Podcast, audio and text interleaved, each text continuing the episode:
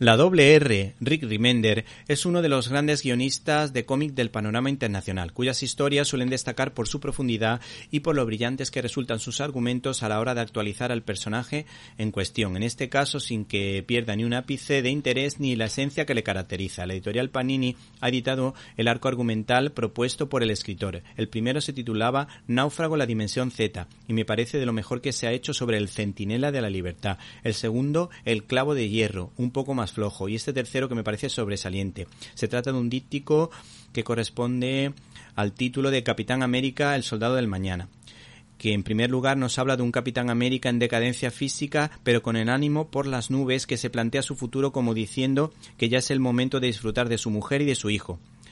Y de alguna manera una situación de tranquilidad que le permita hundirse en una especie de abrazo entre reconciliación y amor permanente.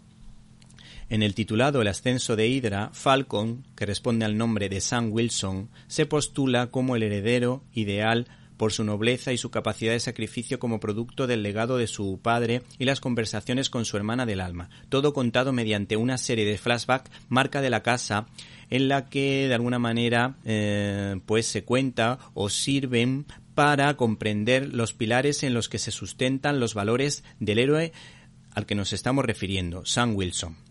Para concluir, nos quedamos con uno de esos flashbacks, sobre todo el más interesante, que demuestra cómo el ejemplo de su padre, que era pastor protestante, marca las decisiones importantes de su vida.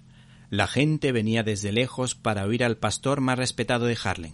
Todavía oigo su fe en los demás hombres, su certeza de un mañana mejor. Cuando Dios se llevó a mi madre por un asesinato, quise vengarme, pero no pude.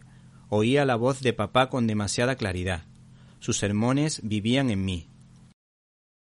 Sueños de traer esperanza a los más desesperados, de defender a aquellos que no podían defenderse, de defender a olvidados y empobrecidos, de luchar contra el racismo.